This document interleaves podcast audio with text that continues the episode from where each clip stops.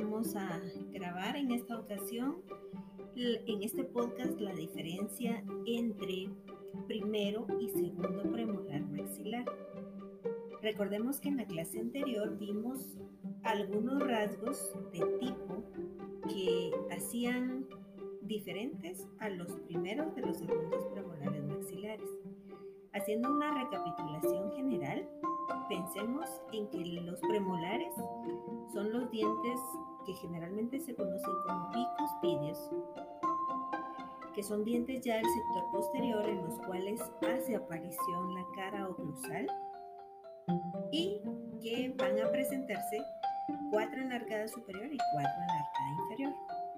En general, los premolares comparten características tales como que tienen dos cúspides, que son, que son generalmente monorradiculares, a excepción del primer premolar superior, que tienen la cara oclusal, que comparten funciones con caninos y con molares, pero también habíamos mencionado en la sección anterior que em, van a tener diferencias entre primero y segundo siendo aún de la misma arcada.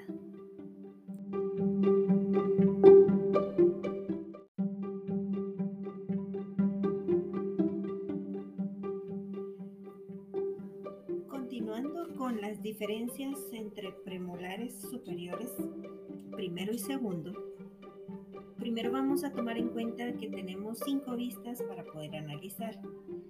En cada una de las vistas vamos a encontrar características de tipo o rasgos de tipo que van a ser particulares para el primero y para el segundo premolar.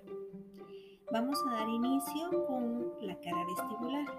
Iniciaremos con el primer premolar, tomando en cuenta que el contenido de estudio del primer premolar ya lo tenemos, el cual pueden recapitular en cualquier momento ya lo tienen subido a la plataforma y tienen la clase grabada.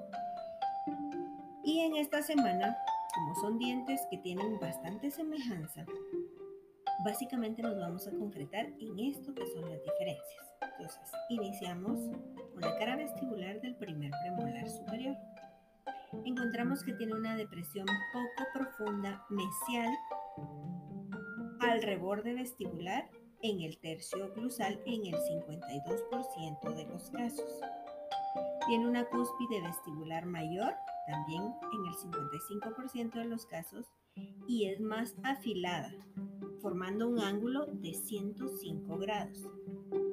Sus hombros son abultados y tiene una silueta angular.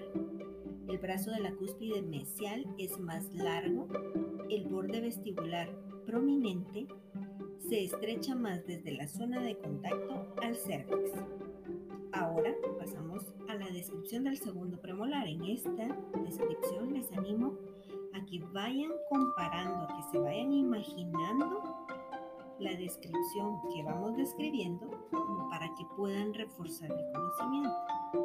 Así el segundo premolar tiene también una depresión poco profunda, sin embargo está hacia distal del reborde vestibular en un 25% de los casos. La corona es menor y más corta en un 55% comparándolo con el primer premolar superior. El ángulo de la cúspide vestibular es más romo formando un ángulo de 125 grados. Los hombros son estrechos y más redondeados.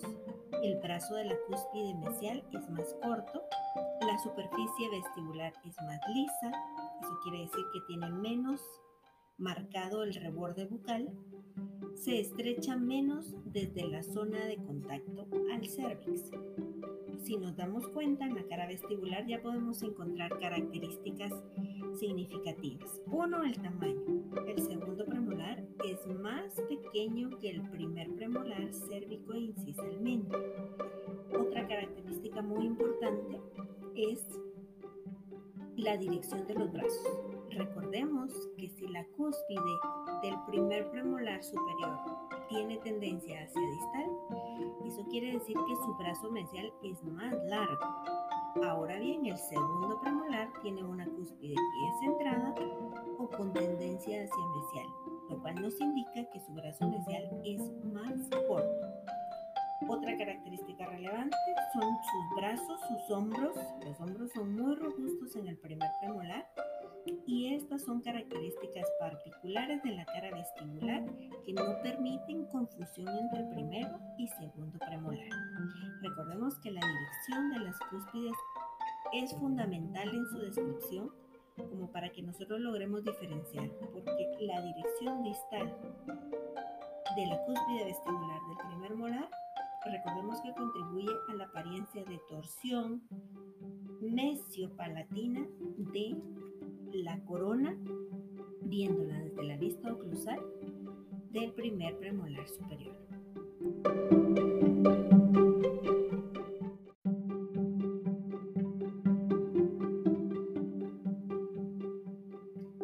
Siguiendo con la cara lingual de ambos dientes, recordemos que en el primer premolar superior pueden verse ambas cúspides desde esta cara, es decir, toda la superficie lingual, que corresponde a cara lingual incluyendo su cúspide, y la parte lingual o palatina de la cúspide vestibular. La corona es más estrecha en lingual. ¿Esto a qué corresponde?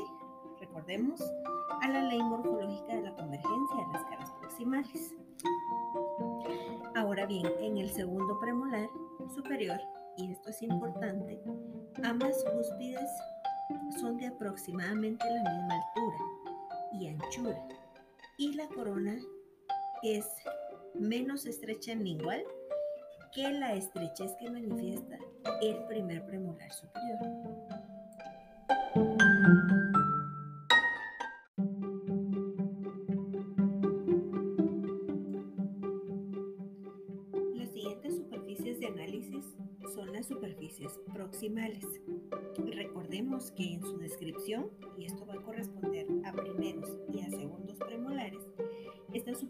A diferencia de los dientes anteriores, va a tener una apariencia trapezoidal.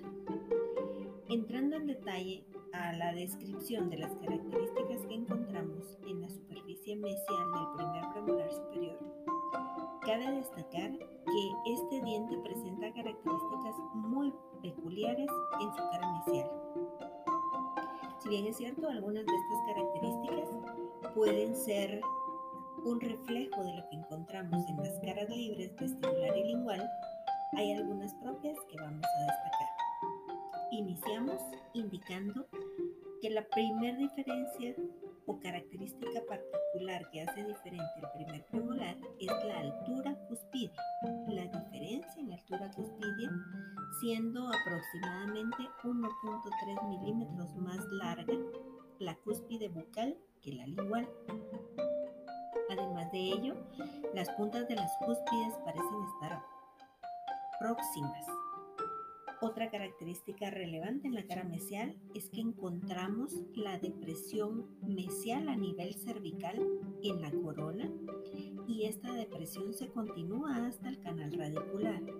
Recordemos que esta depresión mesial también podemos apreciarla en la cara vestibular y en la cara lingual. Sin embargo, esta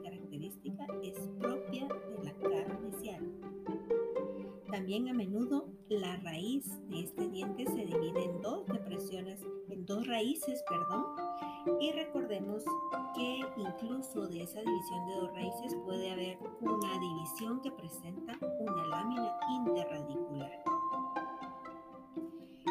También es frecuente, muy frecuente, encontrar la ranura mesial en el reborde marginal en un 97% de los casos el esmalte es más grueso en la, en la punta particularmente de las cúspides. Ahora bien, en el segundo premolar encontramos que las cúspides vestibular y lingual son de la misma longitud. Las puntas de las cúspides parecen estar más alejadas entre sí. Sin depresión de la corona cercana al cervix, presenta generalmente una raíz única y la superficie radicular mesial relativamente plana cerca del cervix, es decir, no tiene un canal radicular marcado. O lo presenta es esa depresión radicular menos profunda. ¿Qué cabe destacar de estas descripciones? Uno, em, la punta, la cercanía o la lejanía de las cúspides. Esto, recordemos que lo cercano o lo lejano que están las cúspides, hablando en sentido bucolingual, va a representar la delimitación de la tabla oclusal. Tratemos de imaginarnos, de posicionarnos en la figura que delimita el vértice de las cúspides, como el vértice de las cúspides delimita esa tabla oclusal. Esta característica es muy importante porque recordemos que el vértice de la cúspide va a marcar el eje largo del diente y ahí es donde se debe dirigir la mayor fuerza cuando el diente entra en oclusión. ¿Sí? Entonces, esta característica es importante. ¿Qué nos indica la cercanía o el alejamiento de las cúspides que se marca como diferencia en la, en, las en la cara mesial de ambos dientes? Por ejemplo, en el mesial las cúspides parecen estar próximas, en el primer premolar y en el segundo premolar las cúspides parecen estar más lejanas o alejadas. Esto nos indica que el primero va a tener una tabla o una mesa oclusal más angosta y el segundo va a tener una tabla oclusal más amplia.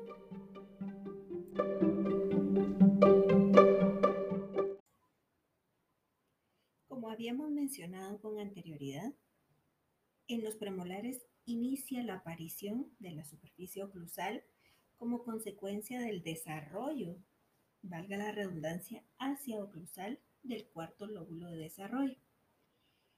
Entonces vamos a proceder con la descripción de la superficie oclusal y particularmente con la diferencia que encontramos en superficie oclusal de primero y segundo premolar. Iniciamos con la descripción del primero, indicando que el primer premolar encuentra o, tiene la silueta de la corona forma hexagonal, hexagonal y es asimétrica. Recordemos que esa asimetría, contorsión disto-palatina, la da la diferencia en posición de la cúspide vestibular y lingual, además del tamaño, la diferencia en tamaño que encontramos entre cúspide vestibular y cúspide lingual de este diente. Presenta Además, una fuerte convergencia hacia el lingual de las caras proximales. Esta característica es evidente no solo en la cara palatina, sino que también es claramente observable en la superficie oclusal. Va a tener pendientes de las cúspides vestibulares más largas que las linguales, esto también correspondiente a la diferencia en tamaños. Va a tener un surco principal o surco central más largo mesiodistalmente que el del segundo premolar. En esta vista también es frecuente poder observar el surco mesial en el reborde marginal mesial en el 97% de los casos. Recordemos que hay autores que describen esta ranura mesial como una proyección del surco principal hacia mesial. El reborde vestibular es muy prominente porque vamos a tener el reflejo del reborde bucal que encontramos en la cara vestibular. El reborde marginal y la cúspide mesio-vestibular se unen en ángulo recto. El contacto distal es más vestibular. Este diente en la superficie oclusal va a presentar pocos surcos suplementarios, lo que le da una apariencia bastante lisa, a pesar de que podemos delimitar claramente el reborde triangular de la cúspide, no vamos a ver muchos surcos suplementarios, lo que da la superficie de la vertiente bastante lisa. La cara mesial es cóncava o plana y corta. La distal es curvada o convexa y más larga. Presenta fosetas triangulares más cercanas a los rebordes triangulares lo que marca la longitud mesiodistal del surco principal. Ahora bien, el, segundo premolar va a tener, a diferencia del primero, una silueta de la corona en la vista oclusal más oval y simétrica con poco, con poco estrechamiento hacia el lingual.